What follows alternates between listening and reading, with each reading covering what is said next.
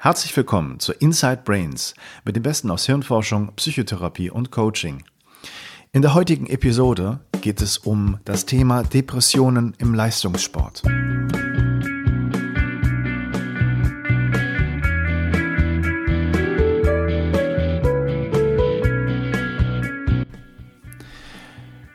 Liebe Hörerinnen und liebe Hörer, mein Name ist Dr. Matthias Wittfurt. Ich interviewe hier in diesem Podcast Inside Brains regelmäßig Experten aus den Bereichen Hirnforschung, Psychotherapie und Coaching, wobei ein Schwerpunkt auch auf dem Gebiet liegt, wie bringen Leute Leistung auf der Bühne, äh, im Sport und auf anderen Gebieten.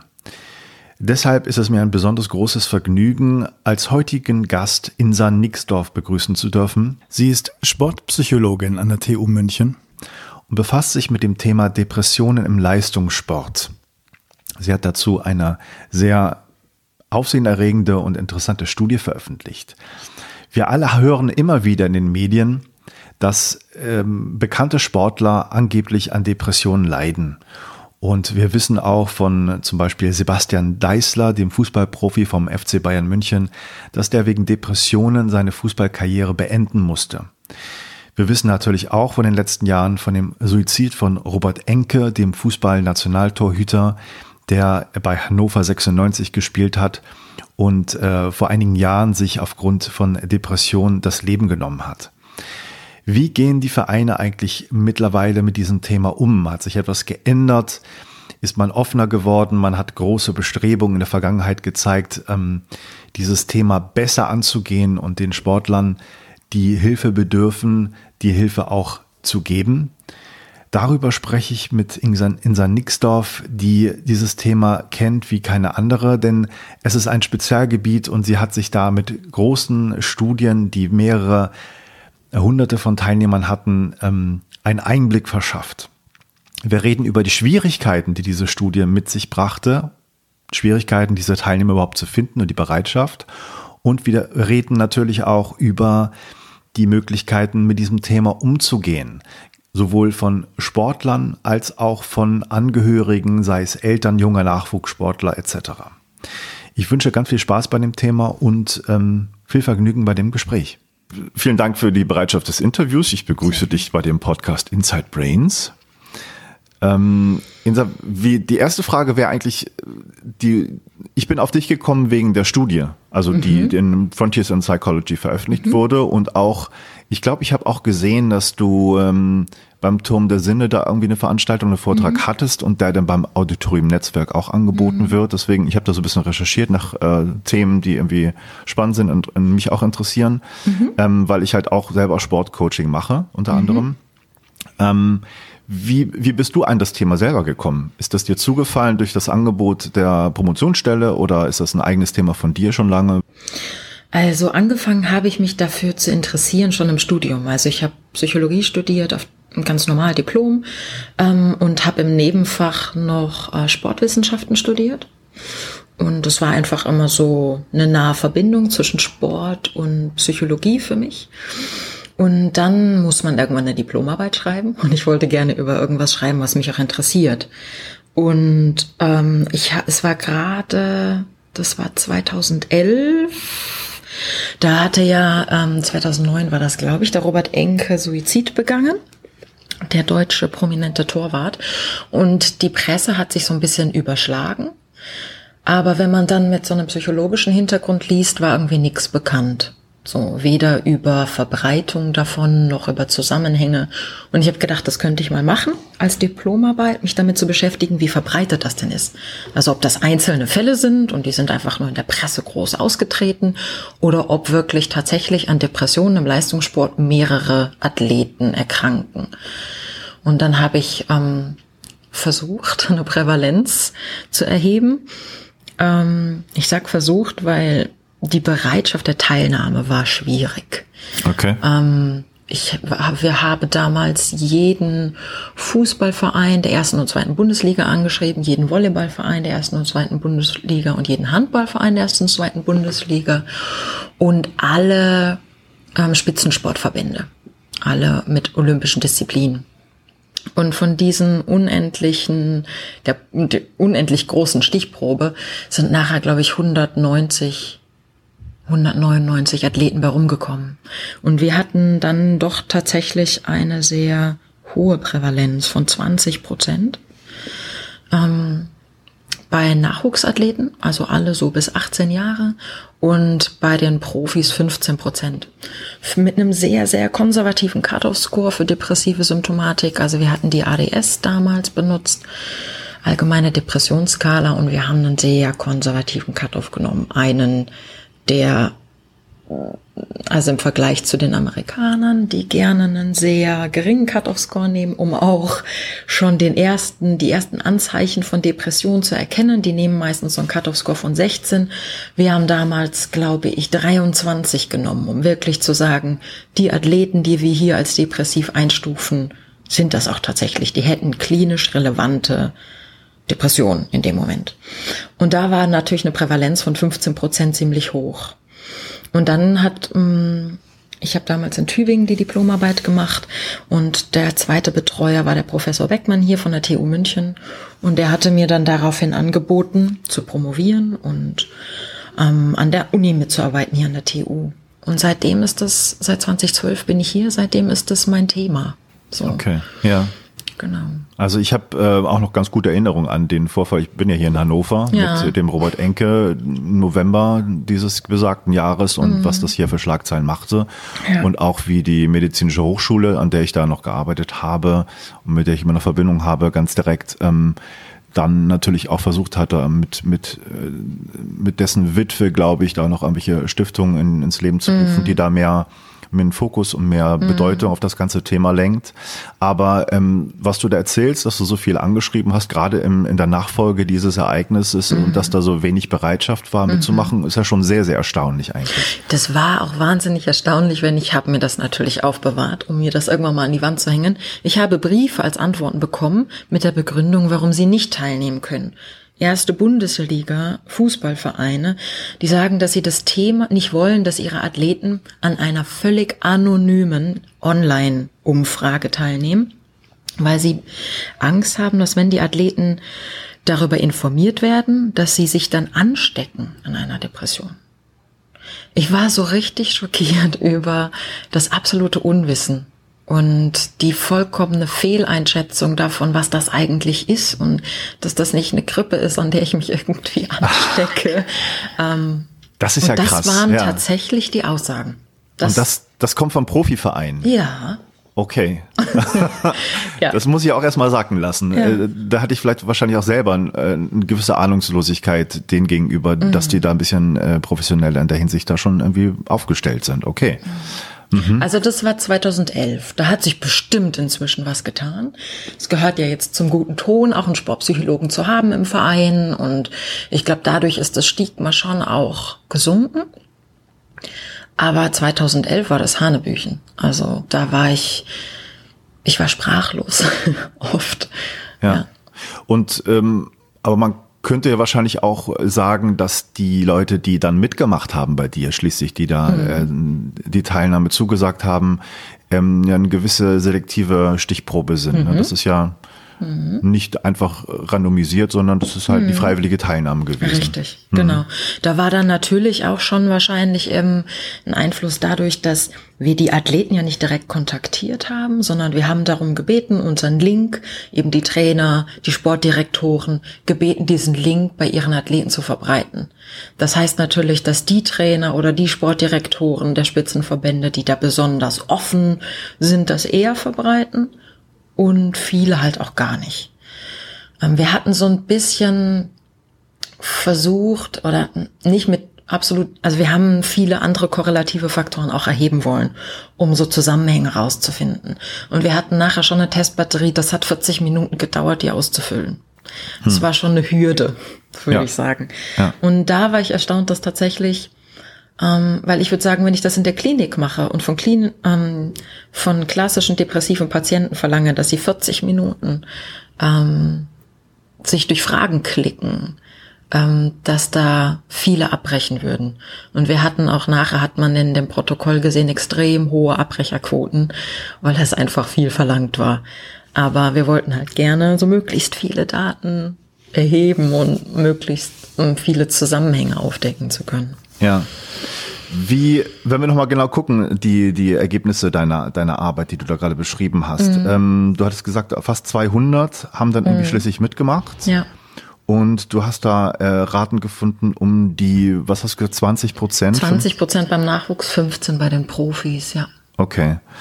Ähm, kann, kann man da noch mehr zu sagen? Also gibt es da noch irgendwie Details, mhm. genau, was da noch für Umstände vielleicht eine Rolle spielen? Schon Erklärungsversuche, die da irgendwie bei, die du gemacht hast? Mhm. Also wir hatten halt ausschließlich korrelative ähm, Daten, von daher konnten wir jetzt nichts über Henne- oder Ei-Problem sagen.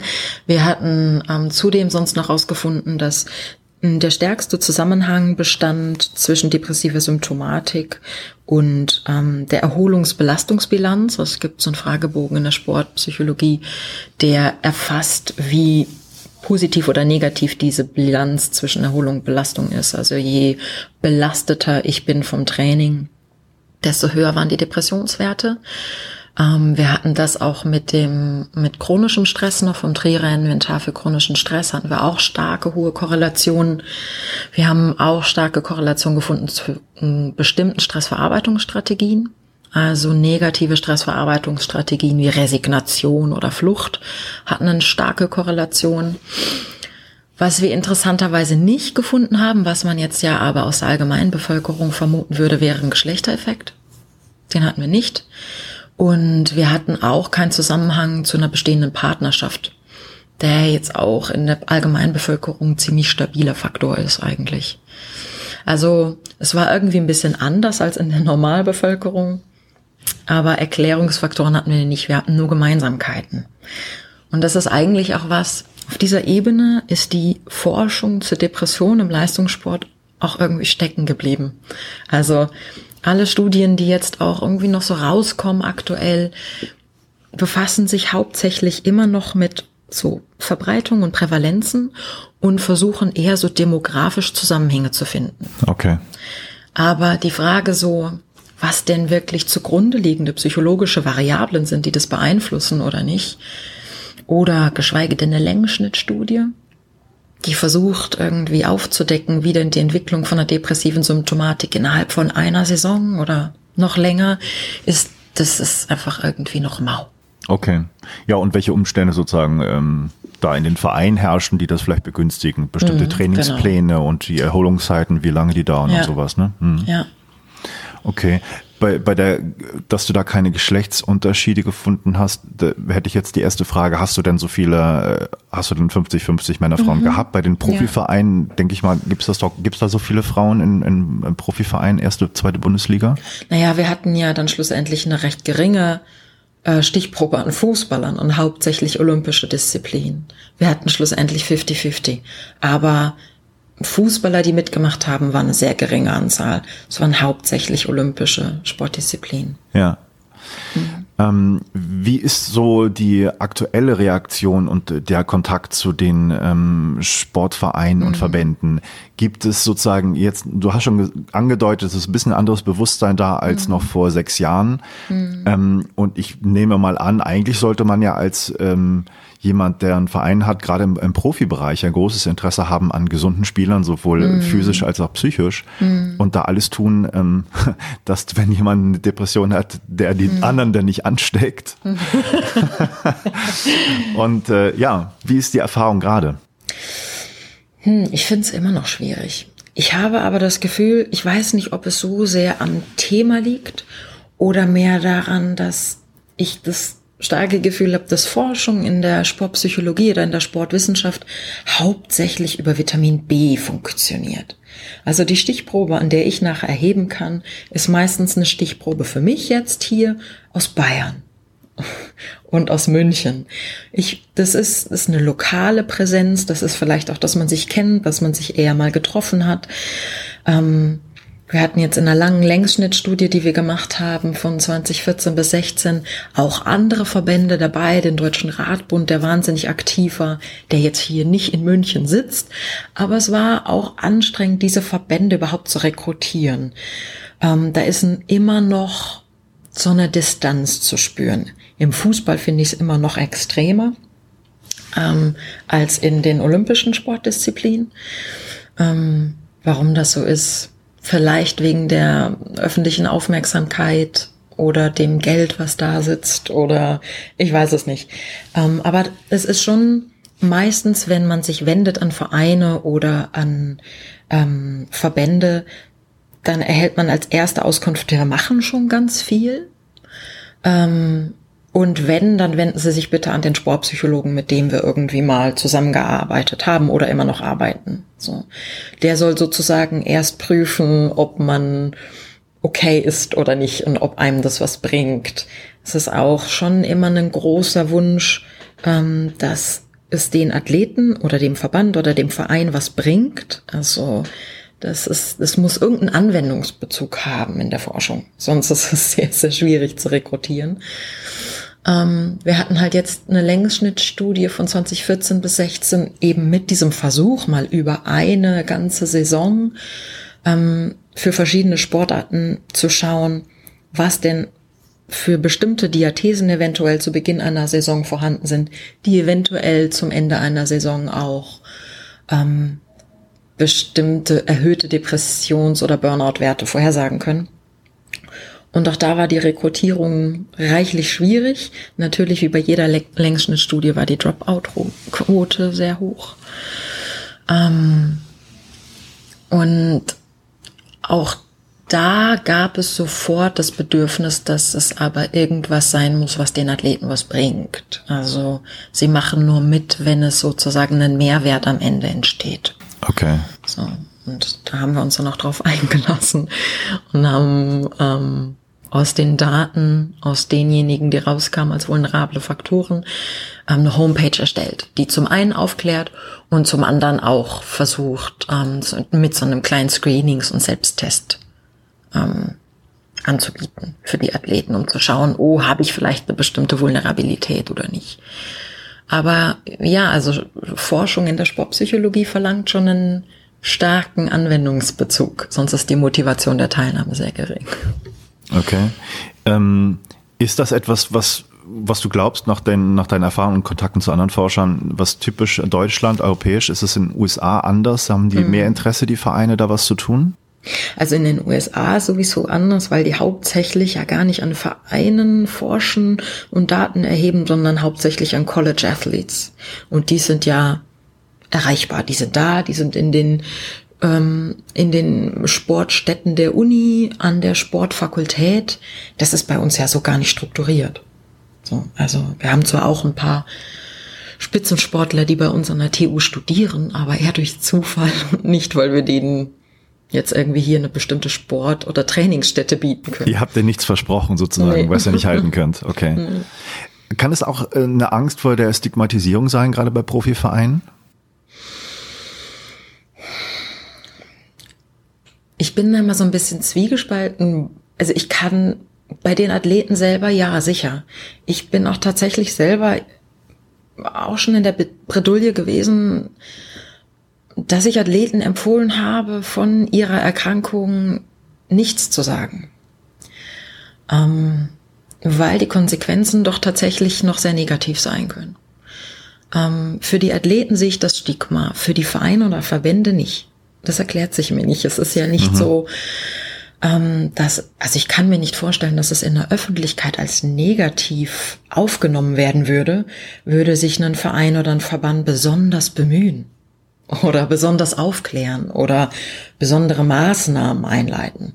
Also ich kann mir nicht vorstellen, wie das einen negativen Geschmack hätte in der Öffentlichkeit oder so wahrgenommen werden würde. Für die einzelnen Athleten ist das Stigma sicher noch hoch. Ich könnte, mir, ich könnte mir durchaus vorstellen, dass ein äh, Profifußballverein, der sich darauf einlässt, vollkommen äh, transparent das alles anzugehen mhm. und zu erforschen und wo die Gefahr besteht oder die, die Befürchtung des Vereins und der Vereinsführung dann später, dass äh, von dem Kader der 30 Leute vielleicht neun äh, depressive Symptome zeigen, die auch ein bisschen schwerwiegender sind, mhm. eine gewisse Schwäche ähm, im Wettkampf einfach befürchtet wird. Also dass man sagt, ja, wir sind so angeschlagen und das ist jetzt festgestellt. Die anderen Vereine haben das nicht gemacht, vielleicht ist es bei denen alles in Ordnung, wir wissen es mhm. nicht. Mhm. Aber dass das durchaus eine Befürchtung gibt, da irgendwie sich so weit öffentlich aus dem Fenster zu lehnen, dass da doch mehr von betroffen sind, als man dann vielleicht denkt. Wäre eine Idee von mir, weiß ich nicht. Mhm, aber das würde ja vermuten, dass wenn ich nicht darüber spreche und das nicht erhebe, dass es dann nicht da wäre. Mhm. Und dann würde ich den Misserfolg oder die Schwäche des Teams in irgendeinem Spiel auf den Trainer schieben oder auf den Schiedsrichter oder auf, ich weiß nicht. Wie das dann halt gemacht wird, genau. so häufig. Ja, genau. Richtig. Ja. Ähm, aber das ist ja nur eine sehr kurzfristige Lösung. So, also langfristig bringt mir das ja gar nichts. Und ich habe schon das Gefühl, dass gerade im Fußball durch die vielen Nachwuchsleistungszentren, die jetzt auch überall so ein bisschen aus dem Boden sprießen, ja schon eine langfristige Aufbau des Nachwuchses, eine langfristige Planung wahnsinnig wichtig ist. Mhm. Also kann ich ja nicht so mhm. tun, als würde die psychische Gesundheit dabei keine Rolle spielen. Mhm. Also da spricht die Vernunft und äh, die Intelligenz da draus, aus dem, was du gerade sagst, aber da müsste man halt gucken, ob das dann wirklich so ist, ja. Wie ist die Prävalenz eigentlich im Vergleich zur Ge Gesamtbevölkerung? Ist das da ein Unterschied oder kann man sagen, ja gut, wir hatten jetzt eine Stichprobe gewählt, die zwar aus einem bestimmten Bereich kommt, aber das ist jetzt kein großer Unterschied? Mm, also wir haben ja nur eine Erhebung gemacht. Wenn man jetzt international so ein bisschen schaut, was so erhoben wurde, ähm, dann weichen die Prävalenzen wahnsinnig ab. Also es gibt halt Studien aus Frankreich zum Beispiel, die haben eine riesig große Stichprobe gehabt. Die hatten über 2000 Athleten. Ähm, und die hatten schlussendlich eine Prävalenz von vier Prozent für die sechs Monate, Lebenszeitprävalenz von elf Prozent. Das entspricht schon ziemlich genau der Durchschnittsbevölkerung. Die hatten allerdings auch zur Erfassung der Depressivität ein Experteninterview, wobei das Interview jetzt nicht anhand von einem Skit, es war jetzt kein klinisch strukturiertes Interview, sondern das war ein Expertenurteil. Okay. So.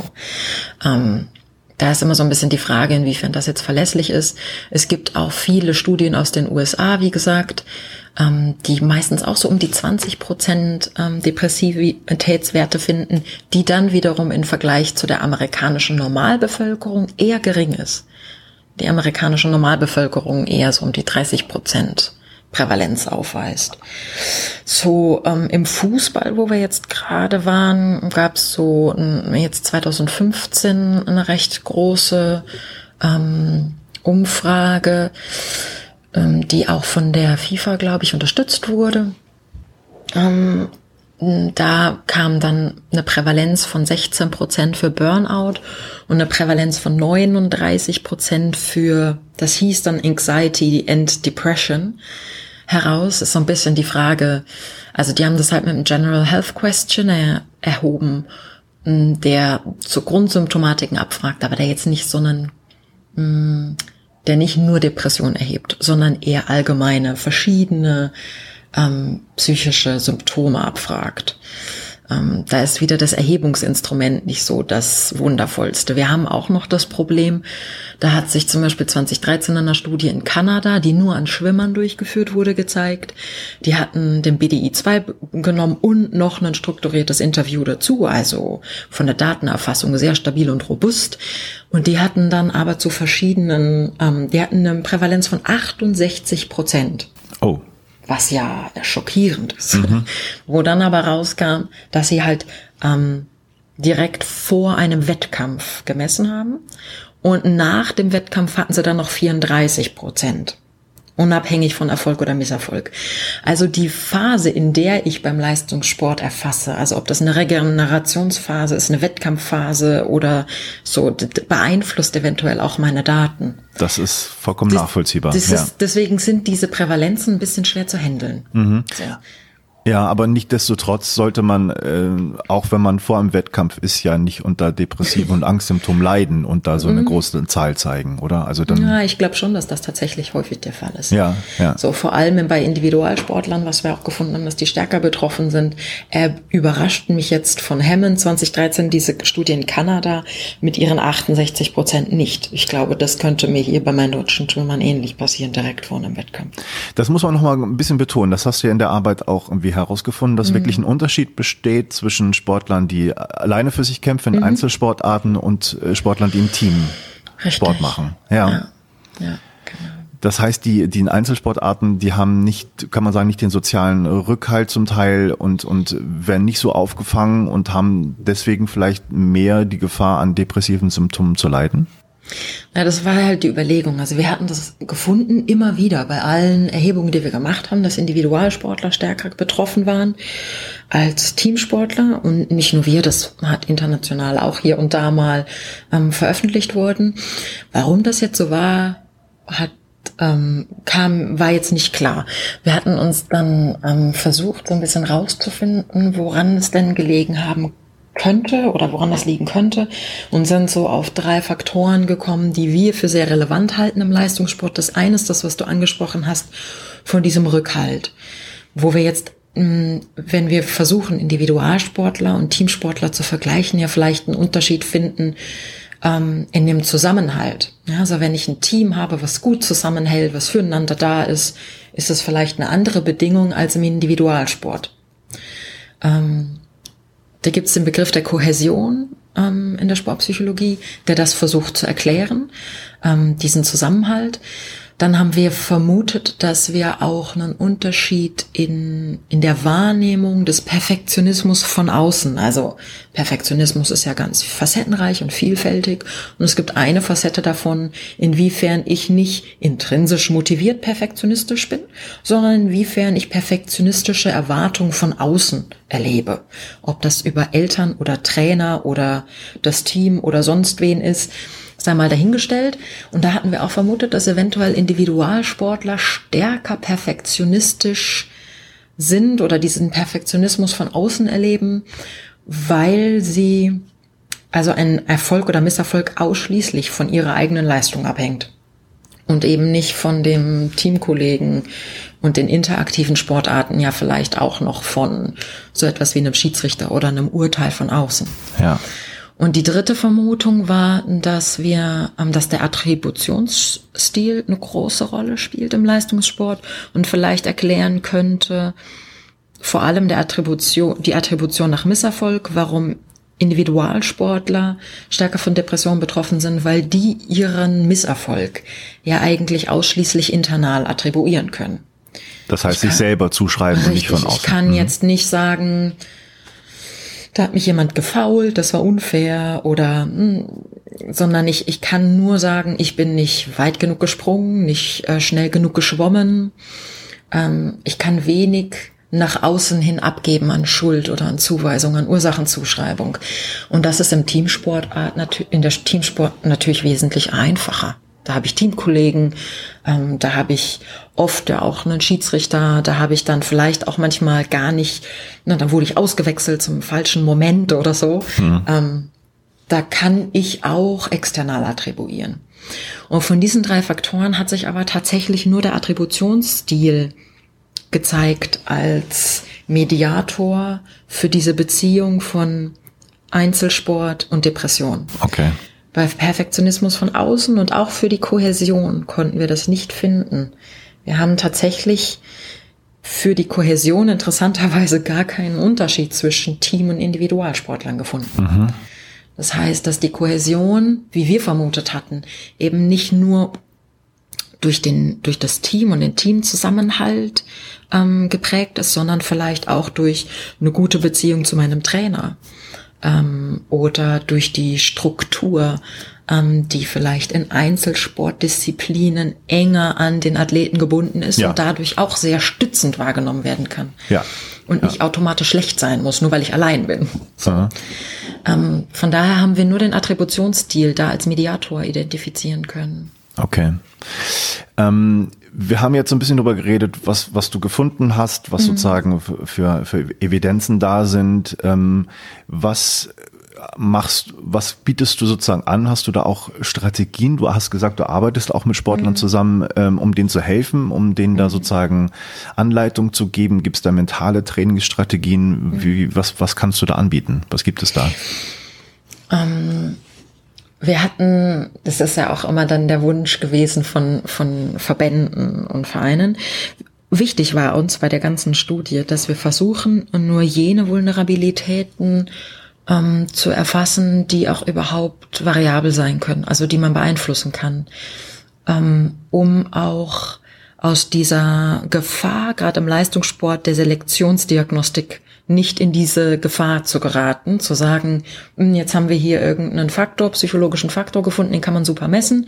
Das macht man jetzt bei allen Nachwuchsathleten und dann selektiert man einfach jene aus, die kriegen keinen Vertrag und keine Förderung, die diesen Faktor haben und alle anderen werden gefördert. Das war mal unsere Befürchtung. Mhm. So.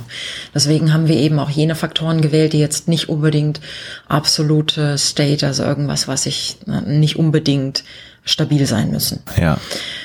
Für den Attributionsstil, der lässt sich schon variieren, auf jeden Fall. Also ich kann schon lernen, dass ich nach Misserfolg einen oder einen Misserfolg nicht nur internal, global und stabil attribuieren muss. Ich kann schon lernen, eine verschiedene Perspektive anzunehmen. Also aus meinem Hier und Jetzt fühlt sich der Schmerz ganz groß an, weil ich habe die Olympia-Qualifikation um ein paar Hundertstel verpasst kann ich schon auch zumindest ein, zwei Tage später die Perspektive wechseln und mir überlegen, warum.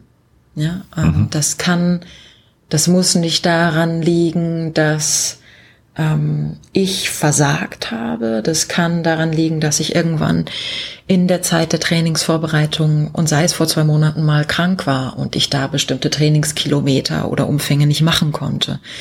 Es kann auch an durch eine Wettkampfstruktur sein, ja, wenn der die Hauptstrecke ähm, direkt nach einer Nebenstrecke liegt, die aber auch gemacht wird, geschwommen wird im Schwimmen zum Beispiel, die ich nicht nicht machen kann, aber dann eben diese Belastung schon auf dem Rücken habe, auf dem Buckel habe. Es kann auch und schlussendlich ähm, ist das ja auch in allen olympischen Sportarten der Fall. Wenn jetzt nur mal rein hypothetisch zehn Leute die Olympia-Qualifikation schaffen, werden nicht zehn Leute mitgenommen. Also auch da obliegt eventuell mein Erfolg oder das Erfüllen meines Traums auch in einer, in einer äußeren Hand. Ja. Ähm, ich glaube schon, dass man den Attributionsstil ganz gut beeinflussen kann. Ich persönlich ähm, habe als Ausbildungshintergrund ähm, oder bin noch in der Weiterbildung zur Psychotherapeutin, klassisch VT. Da habe ich natürlich bestimmt viele ähm, Strukturen der kognitiven Umstrukturierung an der Hand. Ich habe aber auch ähm, beim Milton Erickson Institut in Hamburg ähm, die Hypno-Ausbildung gemacht, mag auch gerne die anwenden. Mhm. Ähm, ich bin da aber, um ehrlich zu sein, sehr klientengeleitet. Also ich mh, mm, versuche zu schauen, welche, mh, mm, welche Art der Verarbeitung der Athlet mitbringt, ob das ja kognitiv ist oder sehr emotional und versuche ähm, auch auf dieser Ebene zu bleiben. Also ich würde niemanden, der wahnsinnig emotional agiert ähm, und erlebt und verarbeitet, ähm, mit einer kognitiven Umstrukturierung kommen. Mhm. Also da äh, verlange ich von mir auch diese gewisse Flexibilität, dass es passen muss für den Klienten und ich nicht nur meine zwei Anwendungen haben kann, die passen. So. Ich habe aber jetzt in der Vorbereitung für, ähm, für Rio 2016 in, in der Saison erlebt, immer wieder, ähm, dass für einen Sportpsychologen es wahnsinnig wichtig ist, konsistent arbeiten zu können. Ich erlebe immer wieder bei Kollegen, die in der Sportpsychologie sind, dass man sehr kurze ähm, Aufträge bekommt, sehr kurze Mm, so einen kurzen Fix erwartet wird. Mhm. So. Ähm, und ich glaube, dass das mh, mm, teilweise auch sinnvoll sein kann, aber für die psychische Gesundheit nicht hilft. Ähm, ich brauche bei einem Misserfolg oder bei psychisch ähm, oder bei einer angeschlagenen psychischen Gesundheit ein absolutes Vertrauensverhältnis von Athleten, dass die sich in so einer Situation an mich wenden. Ja. Ähm, und da brauche ich Zeit für um die aufbauen zu können. Und diese Ressource brauche ich. Und wir hatten das absolute Glück, die ganze Olympiasaison finanziert worden zu sein vom Bundesinstitut für Sportwissenschaft, unabhängig also ja. vom Verband und vom Verein und hatten da richtig viel Ressource, um das anbieten zu können. So ein Jahr vor Rio angefangen. Okay. Aber das ist bei wenigen der Fall.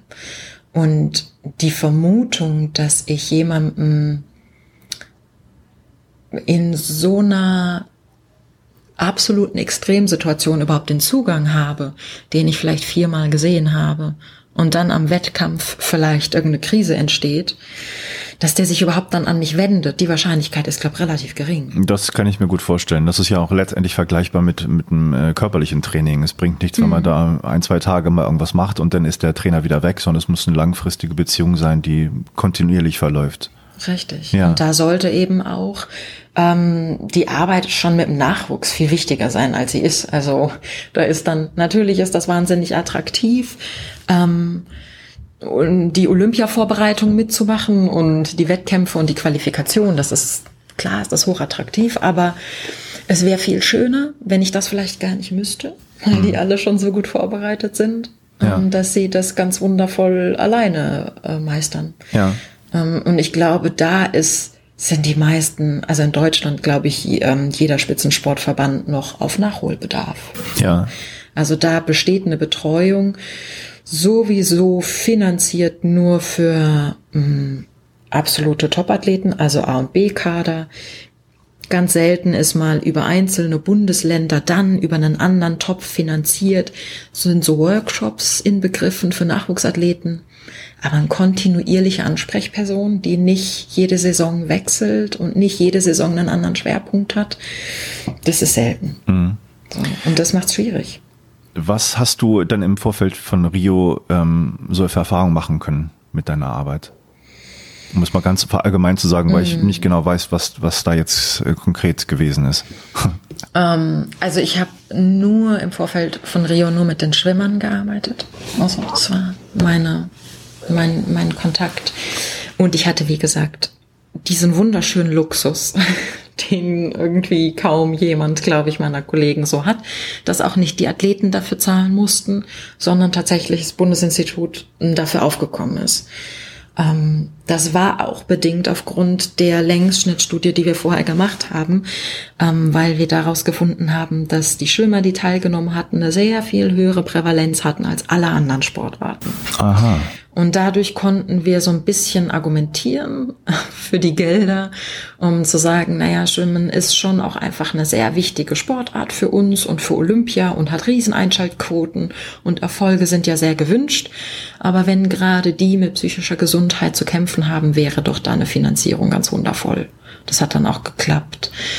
Ähm, wir haben die äh, in Frage kommenden Athleten hier sowohl ähm, wir haben Gruppencoachings angeboten zu bestimmten Themen, zum Beispiel zum Umgang mit ähm, Überlastung, mit Doppelbelastung von Studium und Training oder Schule und Training oder Ausbildung und Training. Wir haben aber bei den ähm, Olympia-Qualifikanten fast nur Einzelcoachings gemacht. Also ab der ab dem Niveau. Beim Nachwuchs haben wir immer Gruppen angeboten und sind damit auch gut gelaufen. Der Nachwuchs, der das ja auch aus der Schule immer noch so kennt, ist das, glaube ich, wunderbar. Ab einem bestimmten Leistungsniveau finde ich den Angebot der Gruppe nicht mehr passend. Und die Hürde in der Gruppe über psychische Gesundheit zu sprechen, ist irgendwie noch schwieriger. Ja. Ähm, unser Hauptanliegen war, dass unsere Athleten, die Schwimmer, möglichst psychisch gesund in diese Qualifikation einsteigen und auch möglichst gesund wieder rauskommen.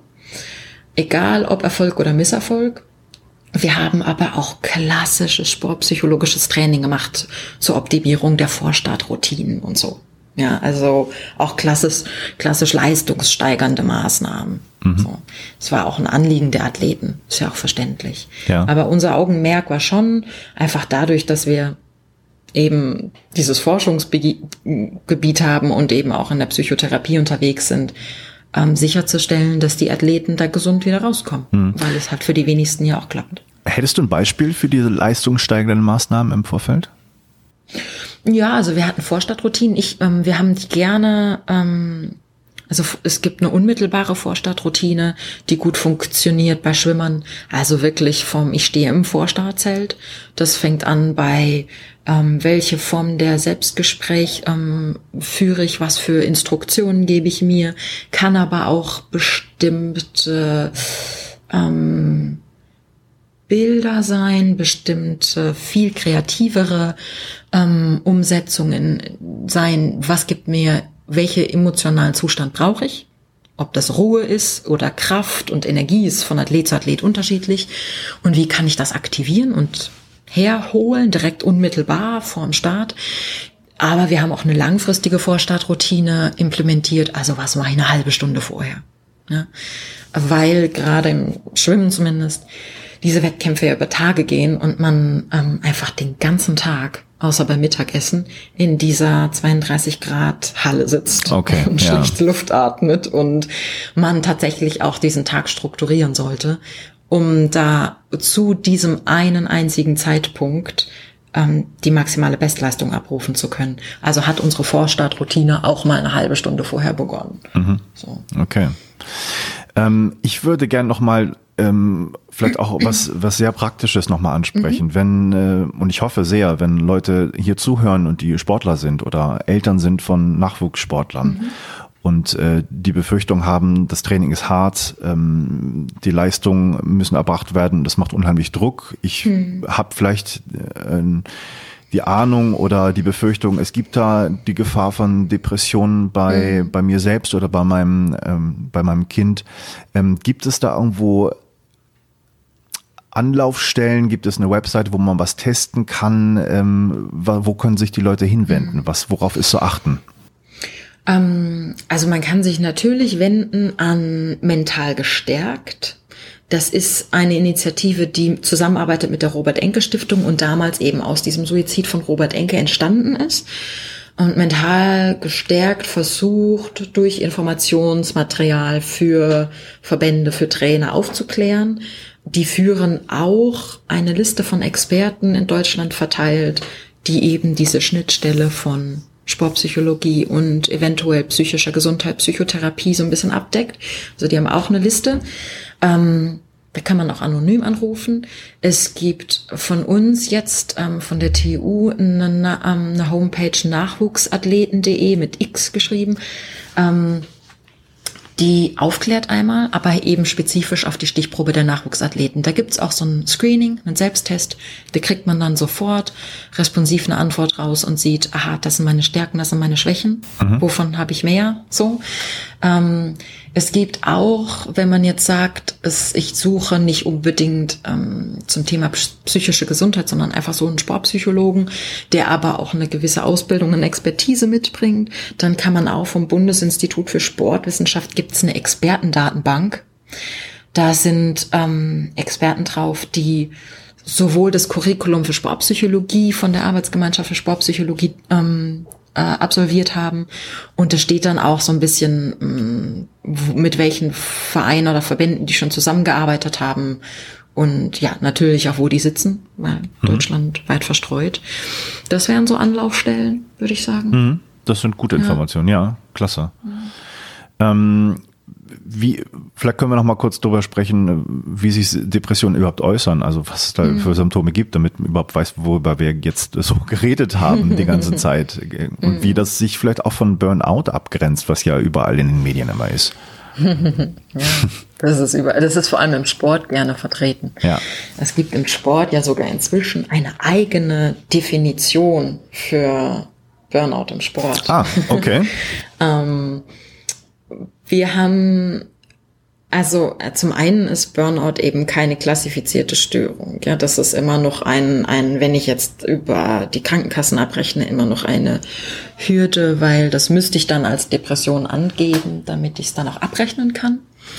Ich hadere persönlich auch mit der Aufteilung. Also ich, ich bin der Überzeugung, dass das nicht dasselbe ist. Ja, wir haben auch eine Studie gemacht, die jetzt gerade im Publikationsprozess ist, die versucht rauszudifferenzieren, ähm, weil ja mal die Vermutung war in der Entstehung, erst haben Athleten oder Menschen allgemein einen Burnout und wenn man nichts tut, entwickelt sich daraus eine Depression. So eine Art Prozessmodell, was sich aber nicht bestätigen lässt. Ähm, und das ist schon was Verschiedenes. Also die Korrelation zwischen Burnout und Depression bei unseren Athleten, wo wir die gemacht haben, ist jetzt nicht rasend hoch. Mhm. Gibt es zwar mit Punkt 5, aber wenn ich sagen würde, das ist eigentlich dasselbe, dann müsste die deutlich höher sein. Ja. Wir haben bei der Depression natürlich klassische depressive Verstimmung, einen Interessenverlust, eine verminderte Energie, oft auch irgendwie eine schlechtere Konzentration. Selbstvertrauen oder Selbstwert ist gering. Manchmal auch Gefühle von Wertlosigkeit, Pessimismus, gestörten Schlaf, vielleicht auch einen gestörten Appetit und natürlich im schlechtesten Fall vielleicht auch Suizidgedanken. So, das sind ganz klare diagnostische Kriterien für die Depression. Beim Burnout haben wir jetzt zumindest im Sport diese eigene Definition, ähm, die eine emotionale und physische Erschöpfung als Kriterium nennt. Das ist eben so ein bisschen schwammig. Ja? Wann bin ich emotional und physisch erschöpft? Ein vermindertes Leistungsstreben, also mit der Idee, ich versuche es gar nicht mehr so oder ich kann es nicht mehr so, aber ich weiß nicht so richtig warum. Und als drittes Kriterium den Zweifel an der Bedeutung des Sports. Also ist es wirklich noch alles, was ich will? Resigniere ich vielleicht schon? Ja. So. Also es ist irgendwie anders als von Depressionen und es ist hochattraktiv im Sport. Also ähm, wenn ich anklopfen würde an Türen mit, ähm, ich mache eine Prävention zu Burnout, werden die eher aufgemacht, als wenn ich sage, ich mache eine Prävention zu Depression. Ah, mhm. weil das Stigma nicht so schlimm ist. Ja. Die Idee ist irgendwie beim Burnout, ich muss ja schon extrem gut sein und alles gegeben haben, was ich kann, sonst komme ich ja gar nicht dahin, dass ich ausgebrannt bin. Mhm. Ähm, wohingegen bei einer Depression schon oft noch so in der allgemeinen Bevölkerung auch die Vermutung ist, ein bisschen selber schuld. So ähm, und so ein bisschen irgendwie den Geschmack hat von, ähm, da versteckt sich jemand hinter einem anderen Problem. So, wo beim Burnout dann im Sport schon gerne eben vermutet wird, ach, der hat zu viel trainiert, der braucht jetzt einfach Pause. Damit ist es halt auch dann aber eigentlich nicht getan. Also das kann schon viel helfen, aber meistens löst es das Problem nicht ganz. Aber es ist, es ist immer noch wischiwaschi. Ja. Also es gibt viel im Sport, viel mehr Forschung in der Sportpsychologie zu Burnout als zur Depression, weil die Vereine, Verbände bereiter sind mitzumachen, weil das mh, hm, vielleicht auch für Athleten oder Trainer attraktiver ist ich hadere damit so ein bisschen, ähm, zu sagen, wir intensivieren die Forschung zu Burnout und lassen das mit der Depression, weil ich finde, dass man damit indirekt dieses Stigma irgendwie bestätigt. Ja. Und es mir auch nicht viel bringt, wenn ich ganz viel über Burnout im Leistungssport weiß, aber ich immer noch eine Prävalenz von 20 Prozent für Depression habe. Dann muss ich wissen, wieso das der Fall ist. Aber da ist schon ein deutlicher Hang zum, zum Thema Burnout. Ja. Mhm. Ähm, lass uns mal ein bisschen spekulieren über die Ursachen, falls man das so äh, machen kann. Mhm. Ähm, gibt es eine Idee von dir, ähm, dass sozusagen diese Prävalenz ähm, von Depressionen im Sport auch was mit äh, den Trainingsplänen oder auch vielleicht mit Doping zu tun hat? Dass sozusagen bestimmte Substanzen geschluckt werden, die dann das vielleicht fördern? man weiß, dass viele Profis auch Schmerzmittel nehmen, ganz ah, in, so großem Maße. Mhm. Mhm. Mhm. Mhm.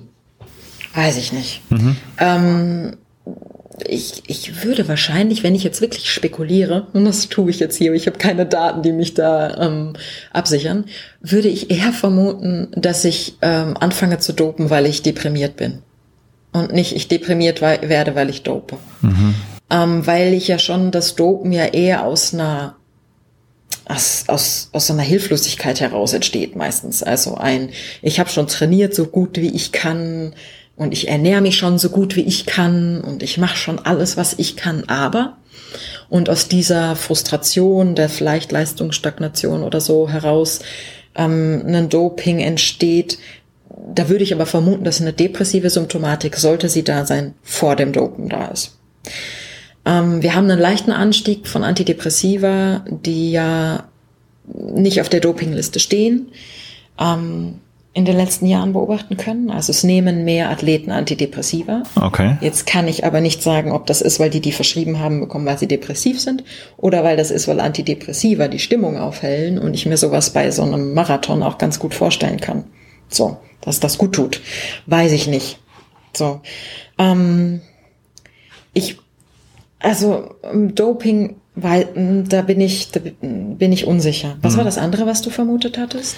Ähm, direkt an den Trainingsplänen sozusagen, ah, dann mhm. zeitlichen Abfolgen, mhm. wie man seinen Körper belastet, welche Erholungspausen man sich dann auch mhm. gönnt. Also wir sehen schon, ähm, bei Trainern und Athleten immer wieder, bei Befragungen auch, dass die Idee davon, was Regeneration ist, irgendwie manchmal etwas schräg ist. Oft wird vermutet, Regeneration ist, wenn ich nicht trainiere. Also ich regeneriere ja zwischen den zwei Trainingseinheiten, während ich in der Uni sitze. So. Ähm, dass das nicht Regeneration ist, ist schon so ein, ließ sich auch ganz gut verbreiten jetzt. Dann entsteht aber schon noch die Vermutung, dass dann Regeneration oft was rein physisches ist. Ne? Das sind dann Massagen oder eine Sauna oder irgendwas. Dass aber eine Regeneration auch psychisch sein kann und dass ich die auch, mich auch psychisch regenerieren muss. Das ist noch nicht so ganz ähm, angekommen, würde ich sagen. Mhm. Ähm, sowohl bei Trainern wie bei Athleten. Ähm, auch dass Regeneration, dass ich die tatsächlich brauche für eine Leistungssteigerung. Das ist trainingswissenschaftlich total klar und faktisch verstehen das auch viele Leute. Aber in vielen Sportarten ist schon so ein bisschen mehr von allem ist besser als vielleicht mal weniger. Ähm, Insgesamt haben wir hier schon im Vergleich jetzt international teilweise wirklich schwierige Bedingungen im Spitzensport.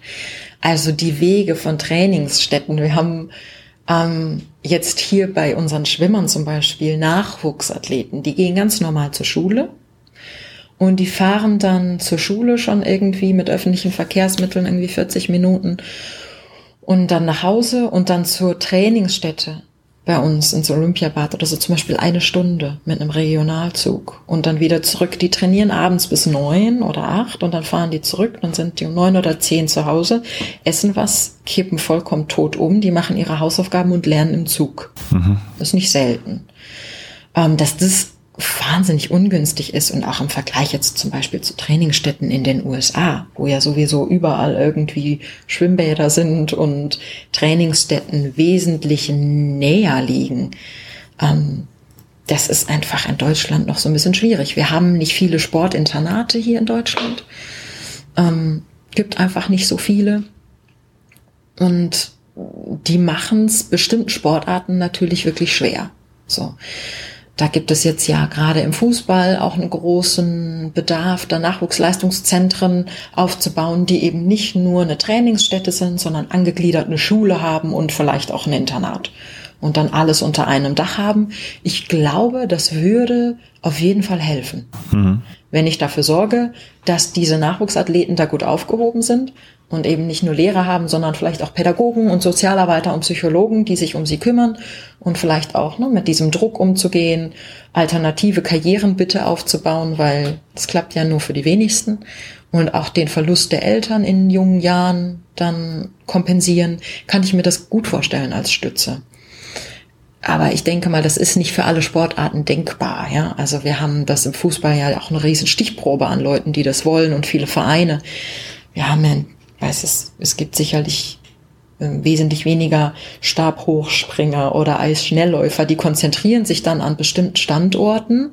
Und wenn man Glück hat, sind die Trainingsbedingungen da gut. Vielleicht komme ich zufällig aus der Region ähm, und kann zu Hause wohnen bleiben. Aber wir haben schon einen schwierigen Aufwand für Trainingsbedingungen. Also das könnte deutlich optimiert werden. Mhm.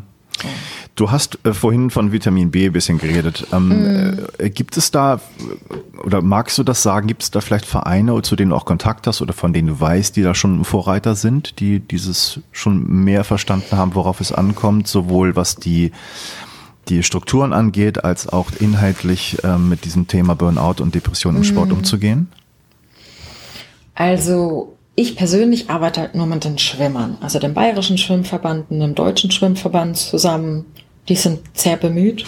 Die sind da aktiv, die sind kooperativ für Teilnahmen und die versuchen in ihren, jetzt im Vergleich zum Fußball, ähm, geringen finanziellen Möglichkeiten da zu fördern. Auf jeden Fall. Das ist so meine ganz private Verbindung.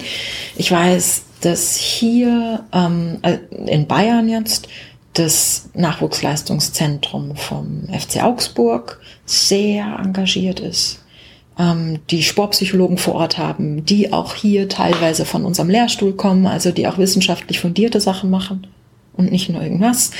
Ähm, da weiß ich, dass sie sehr engagiert sind.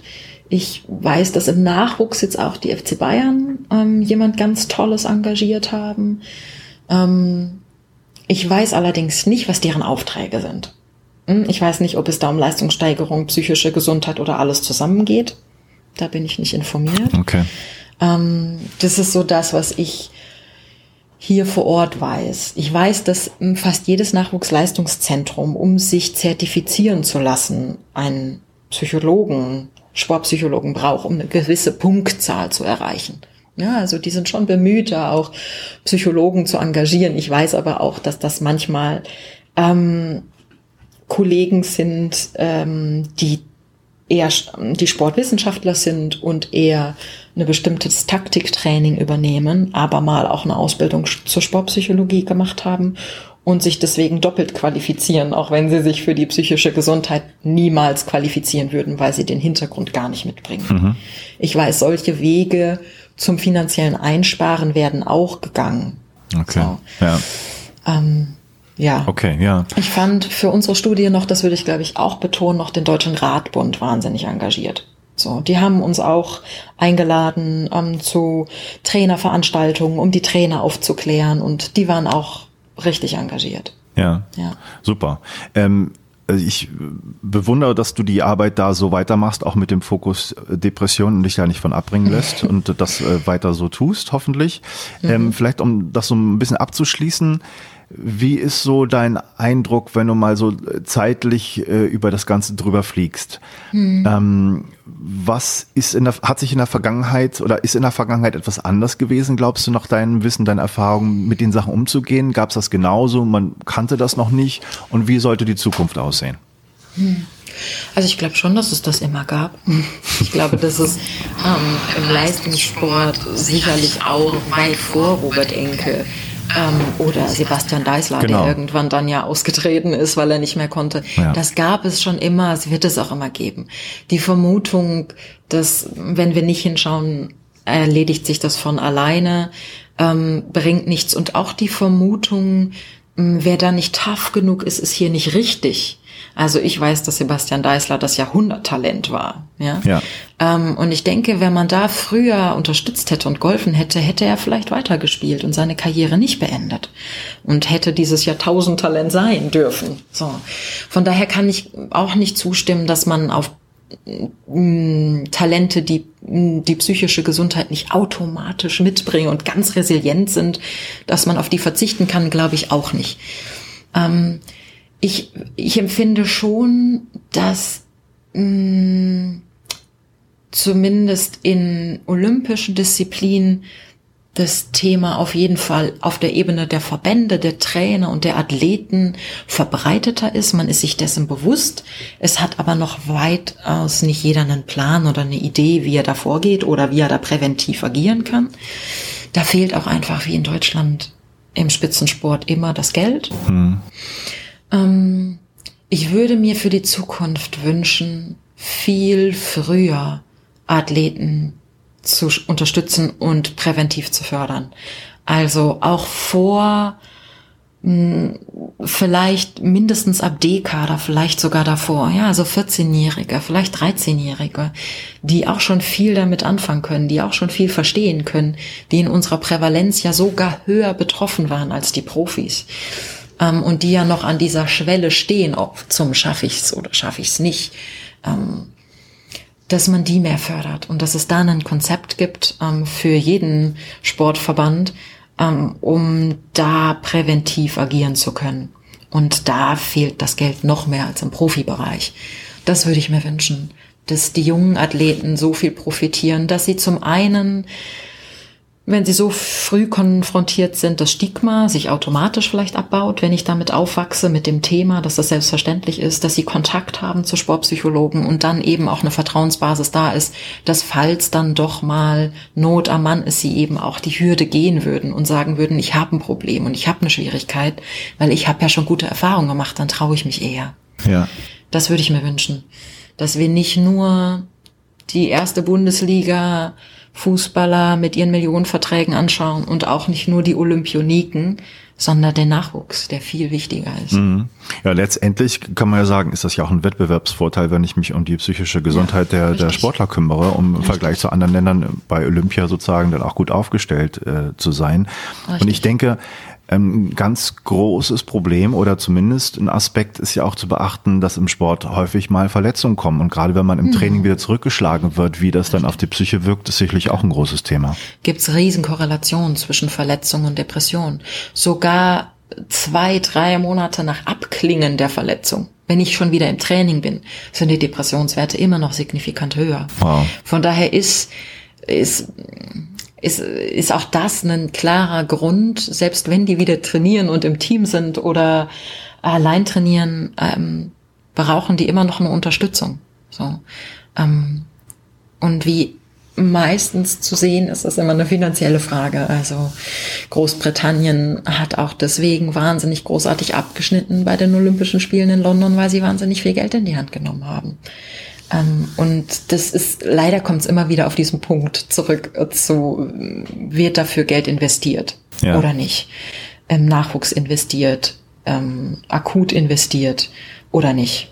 Und meistens ist das, finde ich doch im deutschen Spitzensport eher nicht der Fall. Hm. Auch wenn ich mich da wahnsinnig unbeliebt mache, aber ich, ich stehe dazu. Also das ist das ist doch sehr, sehr schwierig. Ja, ja. finde ich sehr gut, die deutliche Meinung. Ähm, ich habe so ein bisschen jetzt äh, als, als Resümee auch in unserem Gespräch vielleicht noch eine Sache, die ich irgendwie betonen möchte und würde gerne wissen, wie du das siehst.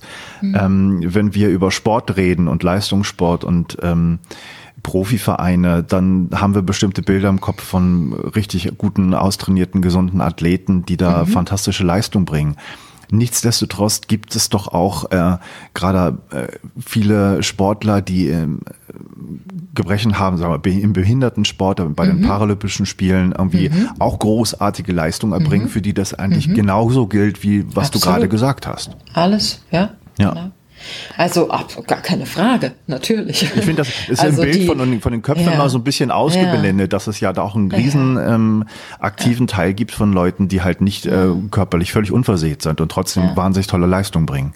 Ja, und die sicherlich auch für sich nochmal viel mehr zu kämpfen haben, Ganz genau. auch für die Anerkennung und auch für ähm, sicherlich auch finanziell fürs Überleben. Ja ähm, weil da eben die Sponsoren nicht so riesig sind. Natürlich, der Druck da ist bestimmt riesig. Ähm, und die werden unter keinen Umständen weniger mit psychischer Gesundheit zu kämpfen haben. Das glaube so. ich auch nicht, ja. Nee, leider nicht. Insa, ich danke dir ganz, ganz herzlich für das äh, super tolle Gespräch. Ich hoffe, das verbreitet sich auch gerade in die Kreise, auf die es ankommt. Hoffen wir. Ja.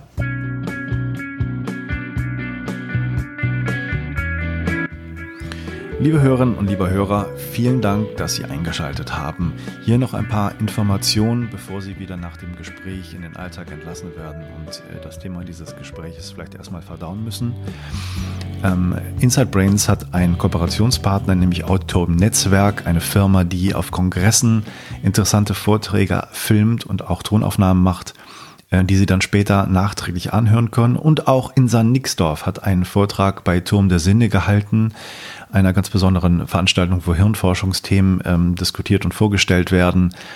Ähm, diesen Vortrag können Sie über den Link auf der Webseite inside-brains.com erwerben.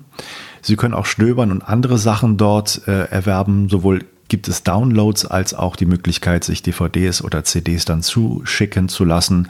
Und Sie unterstützen mit dem Download oder mit dem Kauf einer, eines Produktes bei Auditorium Netzwerk natürlich auch diesen Podcast, wenn Sie über die Seite inside-brains.com dort ähm, einkaufen gehen.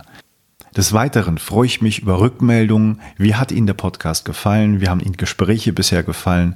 Was für Gespräche würden Sie gerne in Zukunft hören?